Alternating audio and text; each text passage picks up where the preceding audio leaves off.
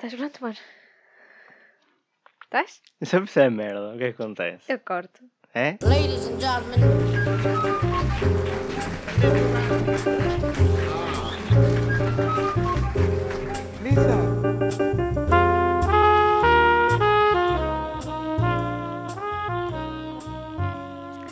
Alô, malta! Bem-vindos de volta. Espero que esteja tudo bem. Olhem, eh, voltamos a ter convidado e, portanto, voltamos a ter introdução.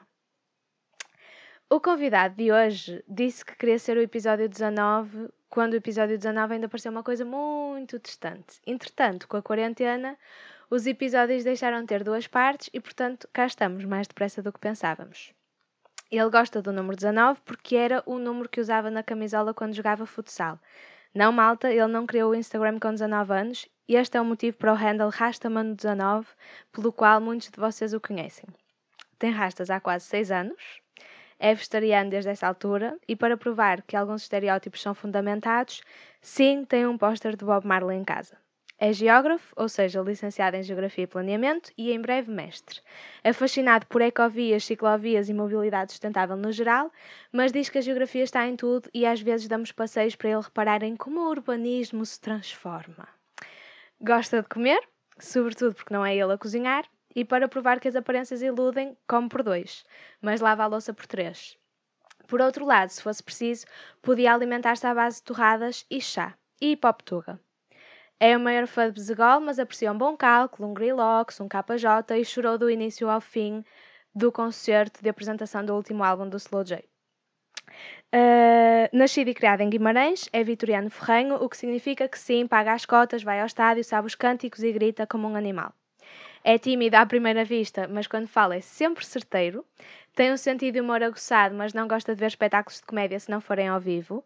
Não é muito de tomar a iniciativa, mas está sempre pronto a alinhar, seja numa viagem, numa bebedeira, numa manifestação ou no episódio de um podcast. É com certeza um homem de família, daqueles que as mulheres avaliam positivamente pela forma como falam e como tratam a mãe. É muito mais do pensamento científico do que do artístico, mas nos meus anos escreveu-me um poema. E adora Rick and Morty. E tem jeito para tirar fotos, mas também tem jeito para ser o modelo. Sim, não lhe chegava a ter asma e ter complicações de visão consequentes de uma doença chamada BEST, precisava ter uma mutação genética tipo estrela de cinema, cabelo loiro e barba ruiva. É alérgico a gatos, mas tem uma ninja em casa dele e uma idosa menos ninja em minha casa, e já decidimos os nomes dos vários cães que vamos ter no futuro. É muito inteligente e calmo e racional, mas igualmente sensível e preocupado e meigo. O que me lembra, faz os melhores cafunéis do mundo. Bem, já estou a elogiar só porque sim, porque tenho muito orgulho dele. E porque ontem fizemos um grande namoro. E obviamente o meu convidado é o Tiago e eu juro, juro que a única coisa que preparei foi esta introdução. Depois fui comprar gelado e a partir daqui é freestyle. Olá, amor. Olá, Unas. Gosto muito deste novo projeto. Entradas, não é? Sim. Gosto muito. Maluca entradas. Olha, Olá, não sei mesmo o que é que vou amor. perguntar. Eu é que não sei o que é que me vais perguntar. O que é que queres falar? Do que tu quiseres. Eu agora acho que devemos ir por esta introdução, tipo as várias coisas que eu referi, que acho que foi bastante completa. Queres começar por onde? Acertei tudo. Mais ou menos. O que é que eu errei? Desculpem. Hum, o número 19 não surgiu para eu estar. Para eu... Ah, Pronto, então desculpa. começa por aí, que é mesmo o O número início da 19 introdução. surgiu porque eu era o número 19 desde o quinto ano até o nono ano. Ok. Foi daí que surgiu o número 19 e eu aí comecei a gostar do número 19 e daí Falta de originalidade, no fundo. Sim, Depois no para a fundo futsal foi e eles isso. tipo, que número é que queres ser? E tu, eu sou o Não. 19 na escola. atenção que eu já jogava futebol Ok, no clube Caçador das Taipas. ok. A minha ligação com as Taipas é gigante desde, desde pequeno. E eu era o número 5. Ok. Depois também gostava do número 15, acho que ainda fui número 15, já não me recordo, já não me lembro. Mas quando saí do futebol e passei para o futsal, Hum. passei a ser o número 19. Acho eu, já não lembro muito bem porque já são muitos anos. Ter 36 anos nesta altura, já sabes como é. Foste mais feliz aos 19 anos do que noutra idade? Não sei, mas por acaso o, num- o número 19 e a idade 19 coincidem com o facto de eu gostar muito do número e de achar que o, eh, 19 anos é a idade ideal, porque é a idade que não podes tipo, dizer ah, ele fez aquilo porque é adulto. Não é adulto, com 19 anos não é bem adulto. Podes votar, podes ser preso, Yeah. podes conduzir um carro, podes matar uma pessoa e não ser preso se fores um polícia nos Estados Unidos da América.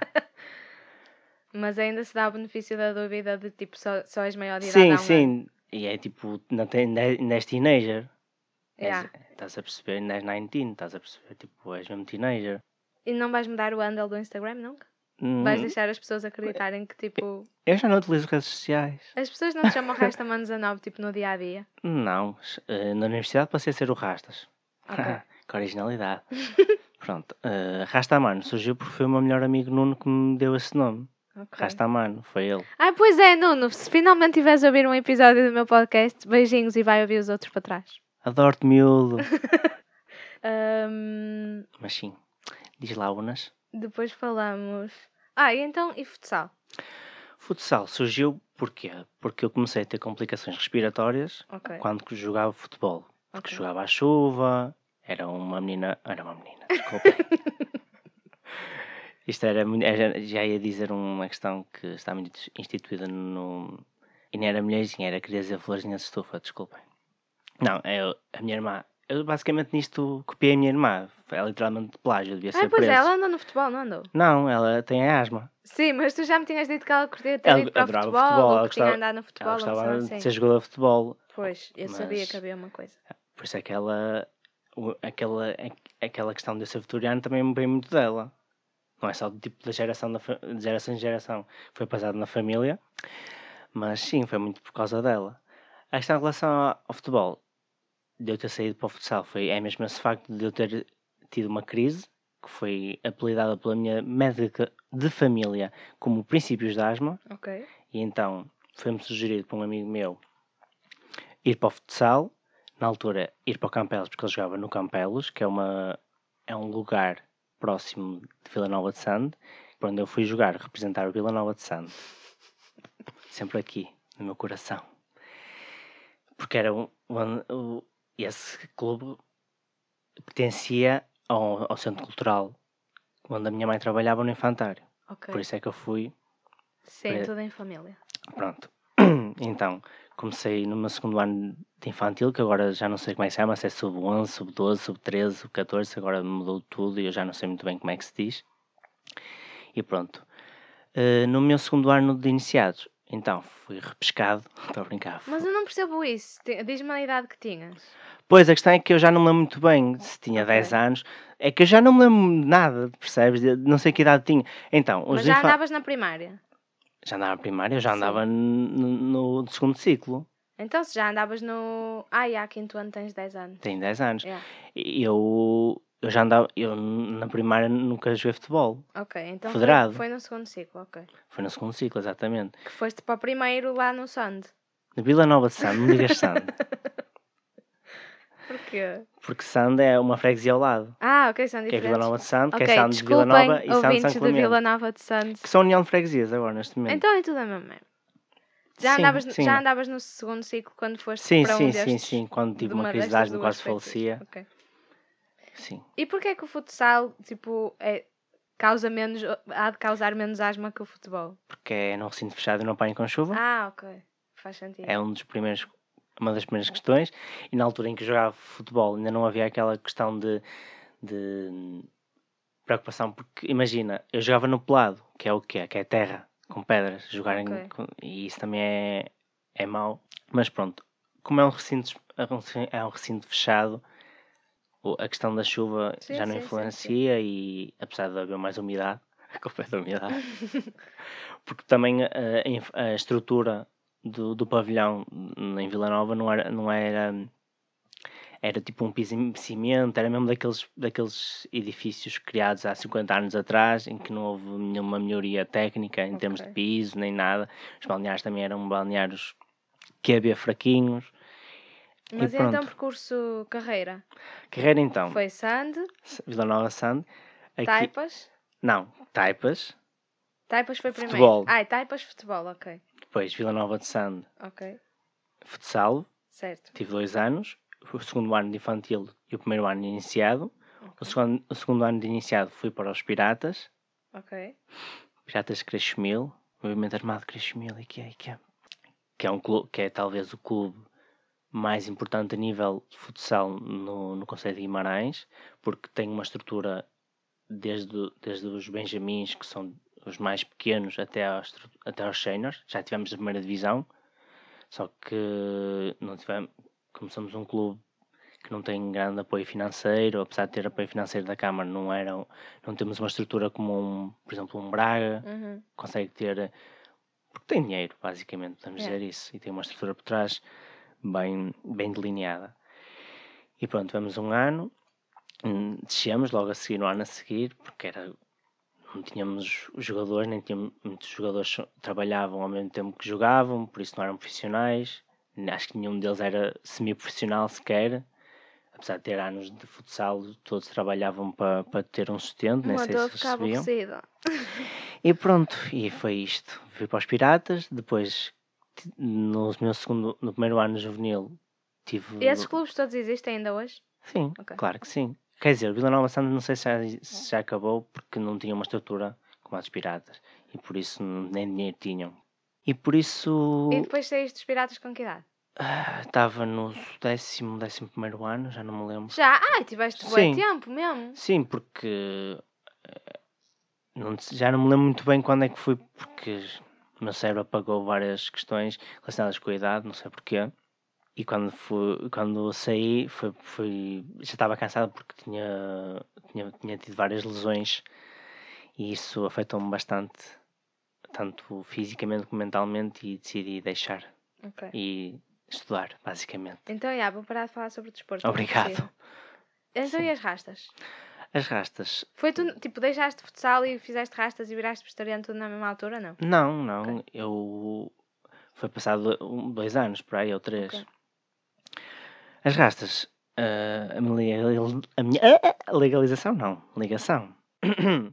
ao reggae, que é de onde vem a questão Sim. do, do Rastafari, surgiu mais ou menos no oitavo ano, no ano. Foi quando conheci o Nuno.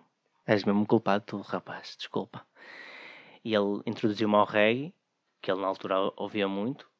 E foi na altura em que comecei a ter as minhas primeiras bases, acho que foi Nati Roots, ou Nati Roots, como, como quiserem chamar. Ah, nunca tinha pensado na cena de roots, tipo de raízes. Sim, Yeah, como Por eu isso é que disse, é- Nati Roots, não, por isso é que é Roots Rock Reggae. Ok. E é tipo, as rastas são, são tidas como as raízes da pessoa, digamos assim.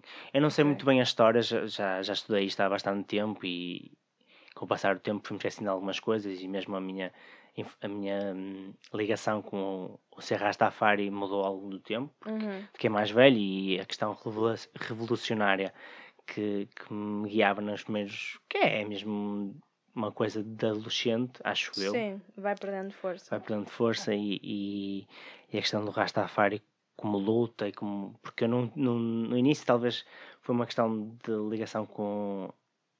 porque muita gente diz que aquilo é uma religião, muita gente diz que aquilo é uma, é uma comunidade, é um movimento que não tem a ver com a religião, mas em si tem sempre um, um lado de religião e movimento que Uhum. empurram um ao outro. E pronto, foi com a questão do Bob Marley, claro, como é óbvio. Se bem que o Rastafari é, uma- é, é, é originário da Etiópia, porque aquilo, eles têm mesmo uma religião, porque é uma religião. Aqueles que seguem a religião tinham um, um Jesus, que para eles é Uhum. o Jesus que era o imperador El Selassie, que na altura era o imperador da Etiópia. Na altura do nosso Estado Novo, até porque eles, ele, esse Haile Selassie combateu contra o, o Mussolini, queria invadir a Etiópia e por isso não houve uma pequena guerra porque eles queriam eles- a Etiópia fica na zona do Corno da África, na zona oeste do continente africano. Geografia. E é uma, é uma zona de passagem de comércio e não só marítimo.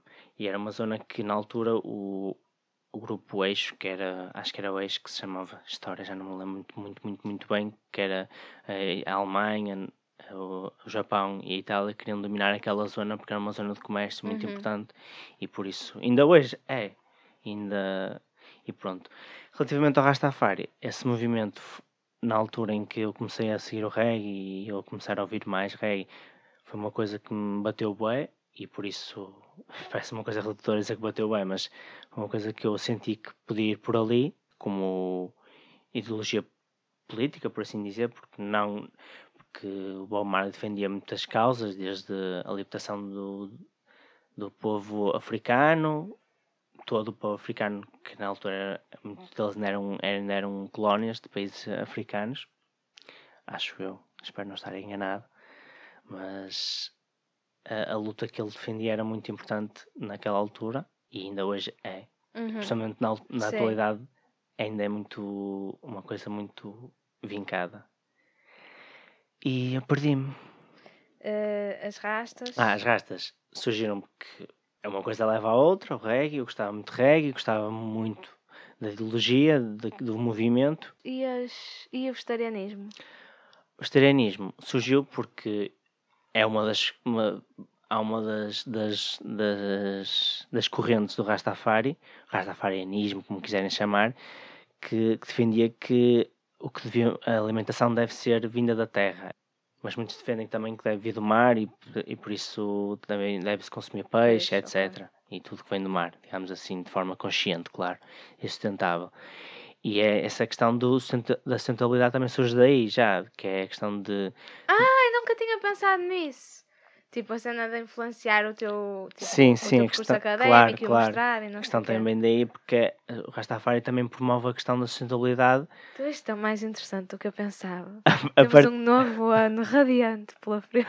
a partir daí, porque há uma corrente muito forte que defende o, o vegetarianismo, digamos assim, e quando eu fiz rastas foi mais ou menos em julho, foi, foi em julho, eu tornei-me vegetariano em dezembro porque senti que era a hora, porque eu já há muito tempo que eu queria ser eh, vegetariano, Uhum. desde essa altura, só que claro, era, era menor, quer dizer, eu tornei-me vegetariano, não, já era menor de idade, já tinha 18 anos, mas é uma coisa que eu no fundo não posso combater porque ainda não mando em mim, digamos assim, Ok. ainda dependia, ainda depende dos meus pais, atualmente. Ainda andaste três meses na faculdade a comer carne. Sim, só que depois nessa altura também, mas acho que não foi antes de fazer as rastas, conheci um amigo meu, João Capela, que ain- também é vegetariano e, E já teve e- rastas. exatamente, e tornou-se vegetariano antes de mim e ele influenciou-me também bastante neste percurso. Ok. Eu tornou-me vegetariano uns meses antes, acho eu. E viste aqueles documentários tipo Life Change? Tornei-me vegetariano antes de ver os comentários. Ok. E não sentes falta de comer? Porque Qual é que era o teu prato preferido de infância? acho que era. Já foi há tanto tempo. Mas devia ser algum feito pela minha avó. Sim, mas envolvia carne. carne. Que acho que talvez assado. Ok. Talvez. Mas, mas pronto. Eu não sinto falta de comer nada. Por acaso não. Até porque eu. Não é atum? Atum, eu nunca gostei de Eu sou a peixe. maior defensora de atum. Nunca gostei atum muito é de peixe. Mas tu não cozinhas, Se bem que eu gostava muito dos bolinhos de bacalhau da minha avó, mas cheguei a um ponto em que enjoei também. Ok. de gostar tanto, de comer tanto, enjoei. Por isso, não, não, me, afeta, não me afetou nesta transição para o vegetarianismo. E quando eu percebi que, que era possível tornar-me vegetariano, claro que isto envolve toda uma teoria por trás, porque eu posso me tornar vegetariano porque tenho apoio financeiro que me permite isso. Uhum.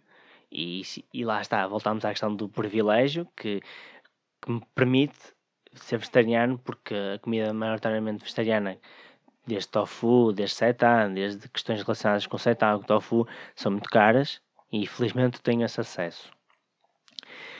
Mas, por exemplo, há países onde, por exemplo, nós temos sempre esta questão, mas também temos na Ásia e no, em África países que, onde são maioritariamente vegetarianos, com QB de, de pessoas que se alimentam dos insetos, porque tem muitos insetos e eles são grandes fontes de proteínas, já está estudado. E atenção a isso, porque daqui a 50 anos na Europa muito pessoal vai estar a comer eh, insetos. Imaginas-te a ser vegetariano para o resto da tua vida. Já falamos sobre isto, não já? Sim, sinto, sinto, se não houver uma catástrofe e faleça Sim, claro. a meio do percurso. E quais é que são os teus pratos favoritos agora? Pizza e tudo que é feito pela minha querida namorada. Ah, obrigada. Depois Isto é a tua mãe verídico. ouve e. Não, eu também gosto da comida que a minha mãe faz, atenção, e a minha avó também. Mas a questão é que já estamos a viver há seis meses juntos. Que exagero. a brincar, a brincar. Hum, e gosto muito dos teus cozinhados. Atenção que eu alt- ainda acho que queria referir isto, não sei se já referi, é que eu queria me tornar logo vegan. Eu queria fazer uma transição não disseste. totalmente drástica, que era deixar de comer carne e tornar-me vegan. E na altura eu só comia sopa. No- Nos inícios dos inícios, naquelas prime- primeiras semanas só comia basicamente sopa e Qual é que foi a tua última refeição de carne, sabes? Ou peixe? não me recordo. Ok. Foi há tanto tempo já. A Não- minha foi um hambúrguer mas- do Mac. Mas tu tens tipo, porque no dia a seguir, eh, estás a ver? Eu não. Mas de carne, de peixe também não sei. já. Eu de peixe eu não gostava muito de peixe. E no fundo nunca fui muito adepto de, de leguminosas, vegetais e tudo que seja vegetal. E já comeste carne sem querer? Depois de ser vegetariano? Acho que não. Ok. Acho que não, não me recordo. Se, se isso aconteceu, mas que calhar se isso acontecesse eu saberia. Porque isso ficava na minha cabeça, Yeah. não era uma Sim, coisa sim, quase sim, traumática, entre aspas. Ai, estas aspas aéreas. Então querias, faz... querias ser vegan, comer sopa e depois percebeste que não ia dar. Percebi porque quando, quando, por exemplo, queres comer uma coisa que comias como, por exemplo, um simples bolo, aquele tem ovos, tem Yeah. leite, e a adaptação era, era muito drástica. A adaptação seria fácil se vivesse num país também onde as opções vegetarianas, desde questões como bolos, é, coisas que comes ao, aos lanches, ao lanche, fosse mais fácil de adquirir. Por exemplo, se fosse à Índia, o McDonald's é quase vegetariano Ok. lá, por isso, que é engraçado. E o que é que eu ia perguntar? Ah, e então a cena da sustentabilidade e do curso e do percurso académico. Pronto. Desde quando é que soubeste que querias seguir geografia? É que tipo. Estava mesmo à espera dessa, nin- dessa Ninguém quer pergunta. seguir geografia. Desde o meu sétimo ano. Ok. Nem tinha geografia no sétimo, ou já tinhas? Tinhas. Foi, no, foi no começaste a ano ainda transição em que há a separação entre História, e Geografia. Era na E foi aí que eu percebi que sim, esta ciência é tudo o que eu quero. Porque eu gostava muito de ciências naturais e ciências de natureza. Eu era um excelente aluno nas ciências de natureza e, na- e naturais, bah, porque há aquela transição também Uhum. no sétimo ano, do sexto para o sétimo. E quando tive geografia, e história mesmo, a história era, mas não era como sou a geografia, percebes? E a geografia percebi que aquilo era uma, uma- era uma ciência que, que me dizia muito, que, que abordava várias temáticas numa só ciência. E Ok. isso, isso permitiu-me perceber que é isto que eu queria seguir. Claro, que quando chegas ao, à universidade, percebes logo que tudo o que aprendeste para trás é quase uma falácia, digamos assim, é um, um sistema educacional muito fraquíssimo. Há uma grande transição para. Não sei se, isso- se, notaste, se notaste muito isso, porque todo Sim, o curso é yeah. diferente. O meu era de Línguas e Humanidades e eu notei isso quando fui para a universidade, porque a geografia não é tida em conta como. Porque há, tu na geografia tens duas grandes, grandes ramos. Que na altura, no, no início do no meu curso, até havia essas. As pessoas eu ia estudar geografia humana ou iam estudar geografia física. Ok. Que na minha opinião não, não faz muito sentido porque ambas estão interligadas. Geografia física está mais ligada à questão da. Da, da, da, da natureza, da, da geologia, ge- da geomorfologia, que é isso? das ciências naturais. Geomorfologia tem a ver com estudar eh, o solo. Ok. E é geologia diz? também. Geo... Geomorfologia. Geomorfologia. A geografia física, a geografia das florestas, basicamente é, é estudar o território, não tanto, não, Território natural, é? sim, por assim dizer. E a geografia humana é mais um, que é aquela que neste momento me ifi- identifico mais no sentido em que a mobilidade está, in, está inerente mais a, a esse estudo, de, de, É tipo perceber a demografia, exatamente, É. a socioespacial, etc. E pronto, e a questão da geografia surgiu desde o sétimo ano, como eu estava a dizer, e sabes mesmo boas cenas. Obrigado. e a questão é que eu gosto muito de estudar, a verdade é essa, e trabalhar sobre isto. E no fundo, isso eu acho que. Porque eu também percebi que a geografia, não sendo um- uma ciência tida muito em conta em Portugal, por exemplo, Uhum. porque o, o grande, o grande, o grande criador da geografia portuguesa foi Orlando Ribeiro, que, que surgiu há 100 anos mais ou menos já, já faleceu, claro, e trouxe a geografia. Imagina, ele ia fazer geografia de burro, para teres noção. Ok. Tipo, ele, ele criou basicamente as bases para a geografia moderna portuguesa. Claro, tudo, tudo criando mapas através de desenhos, não é? E explica melhor então o tema a teu mestrado. Bem, o tema do meu- mestrado surgiu por muito por culpa da minha orientadora, entre aspas, outra vez Sim. aspas aéreas, eh, porque eu percebi que, que porque desculpem estar a dizer porque, porque o meu, o meu, o meu te, o tema do meu, da minha dissertação mudou muito ao longo da própria dissertação. Uhum. Nós temos primeiro um primeiro ano de que chama-se, acho eu corriqueiramente, pós-graduação, que é o primeiro ano, que é onde ainda tens aulas, e depois só no segundo ano é que tem, e tens o, o, o seminário que te permite criar as bases para o futuro mestrado, para, para a futura dissertação, tese, pronto, e um, tese de mestrado. E, E, e nessa altura, em si, né? sim, porque depois tu podes escolher relatório, podes escolher estágio, Ok. podes fazer um relatório de estágio, podes fazer eh, várias, já não sei quais são as coisas que podes fazer, depois podes fazer a tese. E eh, eu, eu na altura queria, queria perceber como é que através da mobilidade sustentável, nessa altura do plano do, do seminário, queria perceber como é que a, como é que a mobilidade sustentável poderia ajudar a mitigar os o risco de incêndio florestal Ok. Porque eu adorava a questão da ligação. Lá está, a questão da ligação entre a geografia, a geografia humana e a geografia física, sim. percebes? É tipo perceber como é que o ser humano, através da sua mobilidade, pode mitigar Yeah. o risco de incêndio florestal. Só que isso era muito complicado na altura e para uma tese de mestrado era muito difícil de, de conceber. Se já num- numa tese de doutoramento é difícil, imagina uma tese de mestrado em que tinha Pois, eu ia um perguntar ano. se agora depois vais fazer um doutoramento sobre isso. Bem, o doutoramento, vamos já lá a isso. primeiro, exato, Vou explicar. Depois surgiu a questão da, das culturas de mobilidade, que era explicar, no fundo, como é que a mobilidade se foi desenvolvendo ao longo dos tempos. E isto também, também tem a ver com muitas outras ciências sociais, que é a sociologia, a antropologia e a história, a própria história. E, hum, e perceber também isso na questão e a influência na questão das transições para a sustentabilidade, que é isso que é o meu foco Agora. agora, que é perceber como é que a mobilidade pode ajudar na transição para a sustentabilidade, ou seja, estudar as formas atuais de mobilidade para perceber se no futuro se é possível atingir a sustentabilidade através da mobilidade. Claro, isto eu não quero entrar por aí porque estar a explicar a minha tese neste momento era é inconcebível porque Sim, não faz é spoiler. sentido, exatamente. E no fundo vou deixar um cheirinho que é, que é este. Depois vamos todos assistir à defesa. não! E pronto. Não quero alargar muito porque também não quero entrar por aí porque não faz muito sentido estar a falar sobre isto agora. Mas ainda ficaste com a cena dos incêndios para o futuro? Sim e não, porque, porque ao, ao longo do, do, da- do percurso académico percebi que, que há uma grande distinção ainda da geografia física com a geografia humana que na minha, na minha, minha base pensamento não faz sentido, porque, porque conceber tipo, o risco florestal sem ter por base a demografia, a, a dispersão da população pelo território não faz sentido, Uhum. porque as pessoas influenciam o, o risco de incêndio florestal, principalmente porque é um risco misto. Porque- mas em Portugal podemos dizer que é um risco que tem por base eh, a influência humana, porque em Portugal não tens o mesmo clima que na Austrália tem para o incêndio surgir porque está a Sim. 40 e tal graus, Yeah, yeah, yeah. Percebes?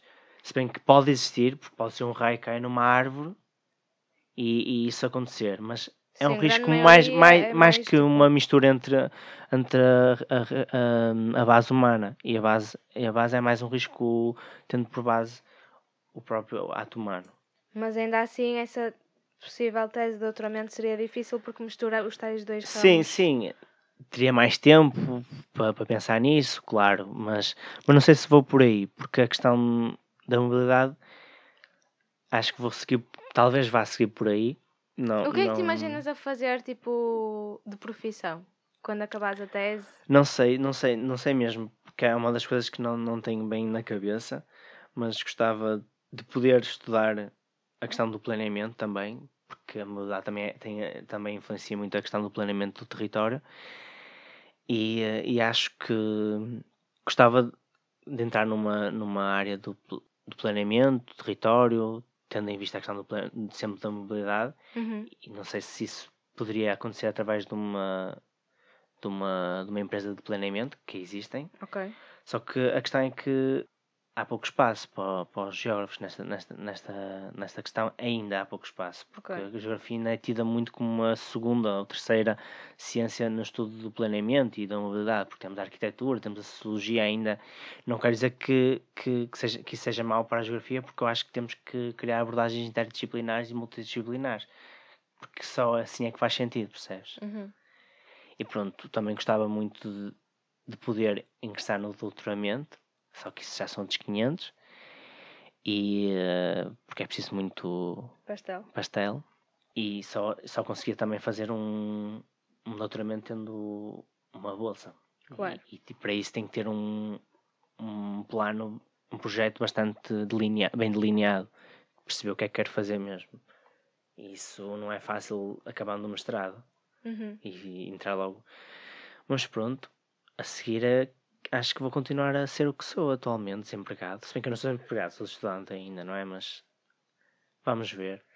Então, olhem, eh, já chegamos a mais de meia hora, portanto, vamos parar aqui. Continuem a ouvir na próxima semana, porque eu ainda vou cá estar e o Tiago também. E ainda tenho mais perguntas que não tinha preparado e que entretanto me surgiram.